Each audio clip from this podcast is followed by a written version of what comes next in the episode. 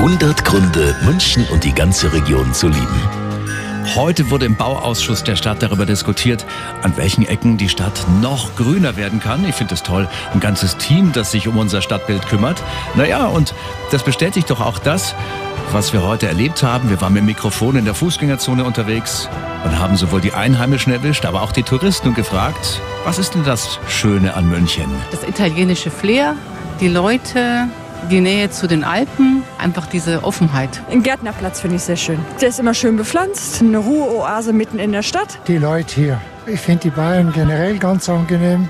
Und München ist halt eine weltoffene Stadt. Das hat mir immer gefallen hier. Wir leben da seit 60 Jahren. Gerade sind wir wieder durch die Stadt und haben gefunden, es ist nur schön hier. Ja, und damit es Ihnen noch besser geht im Feierabend, gibt's uns Radio Arabella für München und die Region mit Kulthits und dem Besten von heute. Jetzt mit Michael Jackson, mit Desmond Decker und Chumbawamba. 100 Gründe, München und die ganze Region zu lieben. Eine Liebeserklärung an die schönste Stadt und die schönste Region der Welt.